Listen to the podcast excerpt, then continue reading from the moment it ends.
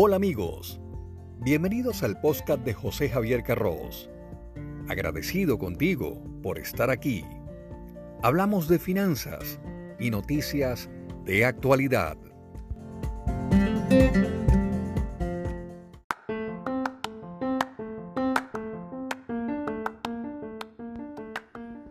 Saludos, en este episodio hablamos de economía. ¿Ha tocado suelo la bolsa o puede seguir cayendo? ¿Qué sectores y países pueden salir mejor parados de este descalabro económico? Las estrategias basadas en dividendos siguen teniendo sentido. ¿Qué clase de bono puede ser una buena opción de inversión?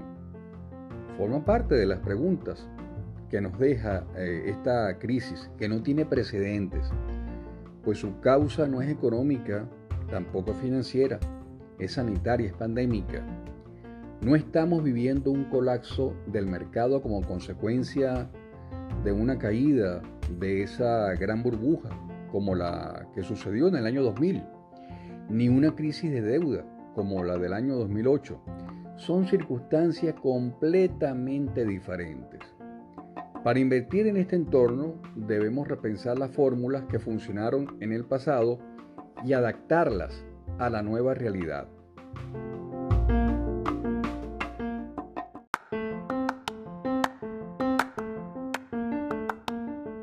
Los mercados financieros están viviendo una situación sin precedentes en los últimos 100 años. Han pasado desde los máximos históricos a lo que se puede considerar el mercado bajista más rápido de la historia. El desplome en las cotizaciones de las acciones ha llegado a ser tal que en las últimas cinco semanas, Italia, Japón, España, los Estados Unidos, los mercados globales en sí, han mostrado una rentabilidad negativa.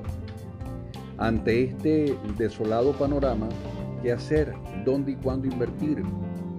Respecto al momento, la mayoría de los analistas consideran aún precipitado lanzarse a comprar bolsa. El impacto real que va a tener la pandemia sobre la economía global aún sigue siendo incierto.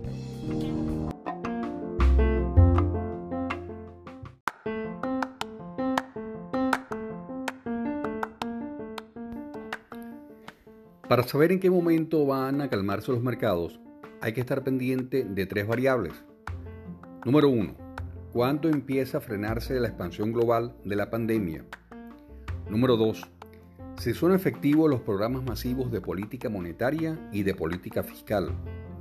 Y número 3. Si se están estabilizando los bonos a corto plazo. Si las medidas de confinamiento funcionan en Europa y los Estados Unidos, la pandemia debería alcanzar su pico el próximo mes y empezar a caer el número de contagios. Y en ese sentido, vamos a ir moviéndonos, es decir, el mundo va a ir cambiando. A corto plazo solo podemos esperar un alivio temporal.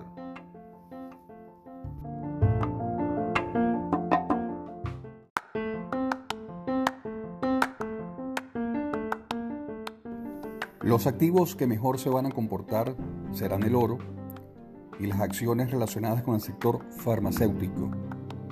Aunque muchos inversores creen que las bolsas aún no han tocado fondo, la mayoría sigue considerando que a mediano y largo plazo será el activo que mejores retornos van a ofrecer. Soy José Javier Carrozo.